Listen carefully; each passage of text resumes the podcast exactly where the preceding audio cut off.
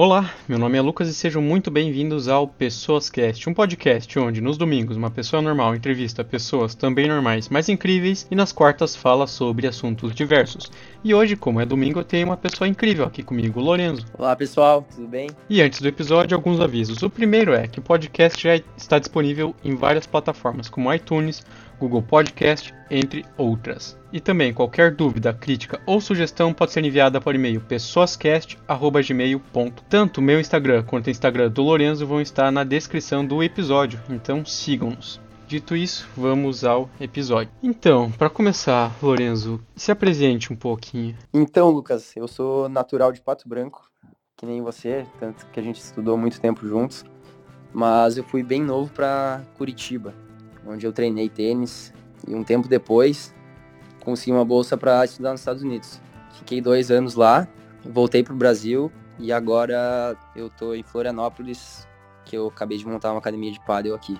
Então, como se disse, a gente se conheceu quando eu tinha o quê? Dois ou três anos no colégio. E você jogava tênis, né? E você jogava muito bem tênis aqui em Pato Branco. E você decidiu, acabou decidindo ir morar em Curitiba para treinar tênis. Tomar essa decisão foi muito difícil? O que, o que motivou você a fazer isso? Cara, foi bem difícil sim. Na verdade, em Pato Branco eu não jogava tênis muito bem, né? Daí foi daí a ideia de ir para Curitiba, para começar a evoluir, porque eu eu era apaixonado pelo esporte e gostava de competir. Para isso, é muito difícil viver numa cidade pequena assim como Pato Branco. Aí conheci o treinador, numa cidade pequenininha também, mas um treinador francês muito bom, o Didier, e ele me acolheu muito muito bem, cara. Daí eu acabei visitando a academia dele em Curitiba, me apaixonei pelo método de treinamento e acabei indo morar lá quando eu tinha 13 anos. Você foi lá para focar no tênis, treinar tênis. Isso provavelmente tomava muito tempo do seu dia. Como, como você conseguia conciliar o tênis com os estudos? Era muito fácil? Você, como você fez isso? Então, no começo eu treinava só três vezes na semana, né? Então, no começo foi mais tranquilinho. Depois de um tempo, comecei a, começou a aumentar a carga horária de treino e comecei a treinar todos os dias, duas vezes por dia. Aí começou a ficar mais complicado. Até que teve um período que eu comecei a estudar à tarde para dar tempo de treinar de manhã. Eu treinava duas horas por dia e estudava à tarde. Isso até o segundo ano. A partir do terceiro ano do ensino médio, eu comecei a treinar de manhã e de tarde, focando mais no profissional mesmo. E seus pais sempre apoiaram você nessa decisão de se mudar pra, de Pato Branco para Curitiba? Então, como eu era bem novo, meus pais ficaram meio assim, com o pé atrás, sabe? Mas eles sempre me apoiaram em todas as decisões que eu tomei na vida, então tenho muito a agradecer a eles por causa disso. E como meu pai já, já estava em Curitiba morando, minha mãe ficou mais tranquila, sabe? Em, em me mandar para Curitiba. Então, eu acho que foi uma decisão um pouco dolorosa no começo, mas eles entenderam tranquilo. Com o tempo, você conseguiu uma bolsa de estudos nos Estados Unidos por causa do tênis, né? Como foi esse processo de aplicação? Você teve que fazer algum teste, alguma prova de inglês, alguma prova tipo um vestibular? Como é que foi isso? Então, para conseguir a bolsa nos Estados Unidos, eu tive que fazer dois testes. O primeiro foi o SAT, que é uma prova de inglês e matemática, e o outro é o TOEFL, que é uma provinha de inglês para os estrangeiros. E também eu estava jogando torneio direto para aumentar meu score no tênis, para conseguir uma universidade boa e um pouco mais forte no tênis. E nesse período aí eu já estava treinando duas vezes por dia também. E você acabou indo para qual universidade nos Estados Unidos? Você eu fiquei sabendo que você também se transferiu de universidade. Então, no primeiro ano eu acabei pegando uma divisão 2, um pouco mais fraca no tênis, mas com a intenção de realmente estudar, fazer uma, uma universidade forte nos estudos nos Estados Unidos.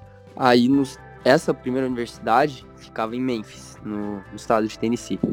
No segundo ano, que nem você comentou ali, acabei transferindo por conta do tênis, buscando uma universidade um pouco mais forte no tênis. E eu acabei indo para uma universidade em Dayton, Ohio. Você foi para lá focado no tênis, mas você também tinha que fazer algum curso, você também tinha que estudar. E como, é, como era essa vida na universidade? É igual nos filmes, a galera do, da, dos esportes não, não precisa ir tão bem assim nos estudos, porque eles estão lá só para os esportes mesmo, ou você tinha tanto que treinar muito, estudar muito para se dedicar ao curso que você estava fazendo. Como foi isso? Não, muito pelo contrário. Na verdade, o pessoal dos esportes, eles têm que atingir certos, certas notas para não ser cortado a bolsa, sabe? Porque a maioria dos atletas que, que estudam na, na universidade, eles têm uma bolsa e essa bolsa depende de muita coisa para ser mantida, sabe? E as notas boas é uma dessas coisas. Então os treinadores sempre ficavam em cima do pé, porque se a gente tirasse nota baixa também não pegava muito bem pro, pros coaches, né?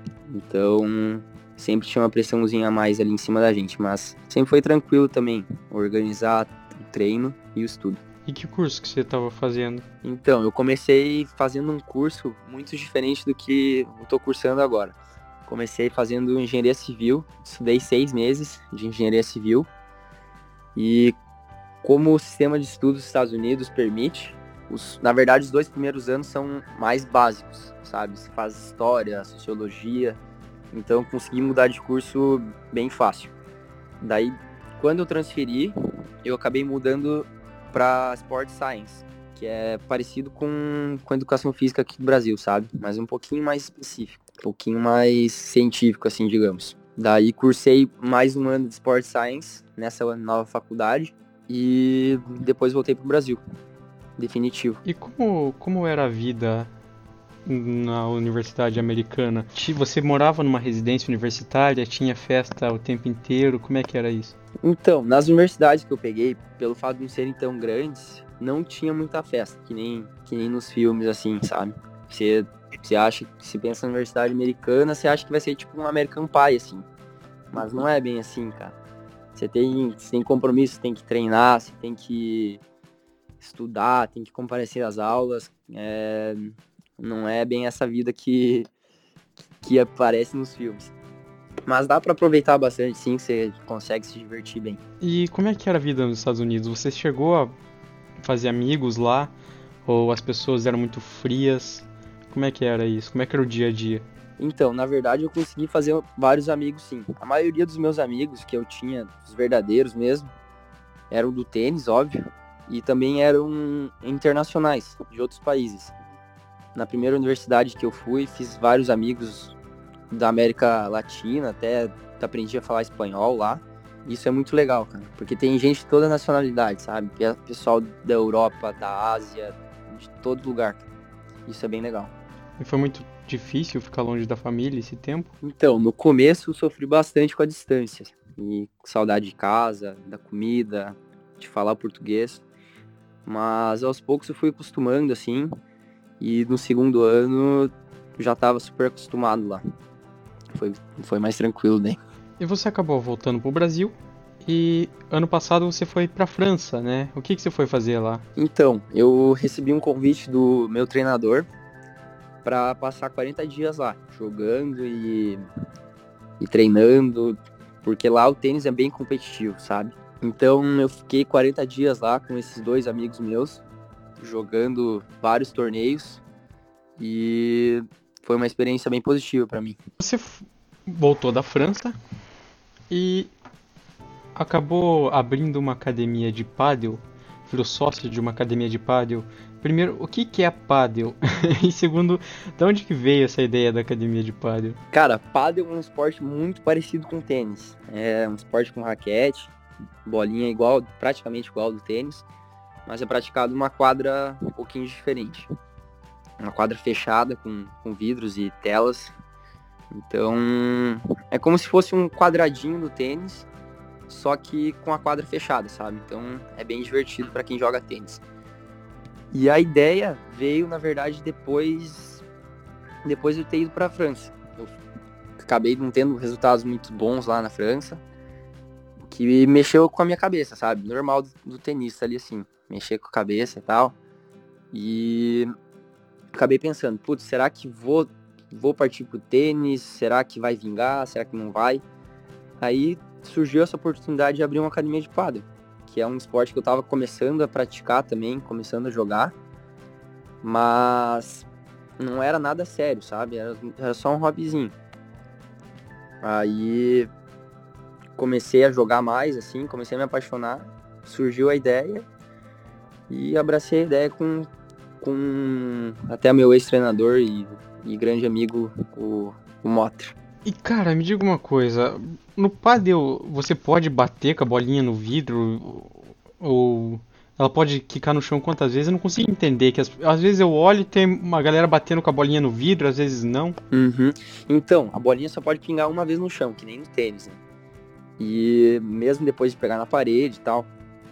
Mas você pode bater ela contra só contra o vidro. Se bater ela contra a tela, já não tá mais valendo. E ela tem que ficar no chão, ela tem que ficar no chão antes de, de qualquer coisa, sabe? E como é que tá sendo a vida em Florianópolis? Tá Tá, tá curtindo a cidade? Faz muito tempo que você tá aí? Então, eu vim morar aqui em, no comecinho de abril, bem quando come, começou a pandemia ali, quando teve o estouro, né?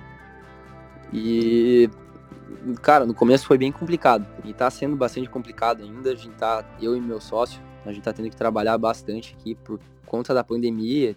E qual que é o nome da academia de paddle e onde ela fica, se tiver alguém de Florianópolis interessado em testar o paddle, como é que funciona? Liga lá, marca um horário, como é que é isso? Então, a academia se chama Floripa Paddle, mas na verdade, na verdade mesmo, não fica em Florianópolis, fica na cidade metropolitana de Florianópolis, São José. Mas a gente escolheu esse nome porque aqui em Florianópolis não tinha nenhuma academia de paddle antes. Então, como a gente, for, a gente foi os primeiros, a gente resolveu colocar um nome um nome bem marcante, sim, que é Floripapado. Então, para marcar horário com a gente, pode ser por WhatsApp, pelo Instagram, a gente tem ali Floripapado. E é só entrar em contato com a gente, a gente tem aula também. Então, só mandar um, uma mensagenzinha ali. E quem você prefere, Federer ou Nadal? Cara, sempre gostei mais do Federer. Federer para mim sempre foi, foi meu ídolo. Gosto muito do Nadal, da raça que ele dá na quadra e tudo mais, mas o Federer, o Federer sempre vai ser o número um para mim. Eu não tenho tanta propriedade e não jogo tanto tênis igual o Lorenzo. Joguei bem pouco tempo, joguei muito mal, mas Federer, Federer é muito melhor que o Nadal e é isso, sem discussões. O podcast é meu, o podcast é meu e eu decido que, quem é melhor. Se você diz, tá dito. E pessoas incríveis dão dicas incríveis. Qual vai ser a sua dica? Cara, minha dica vai ser, vai ser bem filosófica, bem clichê, eu acho, mas é o que eu tenho para falar.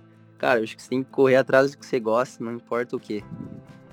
Se você gosta de fazer arte na praia, eu acho que você tem que correr atrás disso e ser o melhor disso. Não importa o que seja. Tem que seguir seus sonhos. Uma boa dica. Assina embaixo. O episódio de hoje foi isso. Eu queria agradecer muito o Lourenço por ter participado. E também admiro muito a sua coragem de ter ido tão novo para Curitiba para jogar tênis. E ter ido morar nos Estados Unidos, ficado longe da família e agora ter entrado de cabeça nessa no mundo do paddle e ter virado sócio de uma academia em Florianópolis. E eu espero muito que dê certo isso, espero mesmo e tô torcendo para isso. E também espero que quando eu vá aí você me ensine a jogar paddle. Cara, você tá convidado, Luca. Com certeza você tá convidado para vir aqui conhecer nosso espaço e jogar. E muito obrigado por ter aceitado essa entrevista. Cara, eu que agradeço. Muito obrigado aí, Lucas. E, cara, aproveitar e fazer um agradecimento aqui aos meus pais, cara, porque sem eles, pô, não teria como nem ter chego perto de onde eu tô aqui, cara, agora. O episódio de hoje foi isso então, e se cuidem.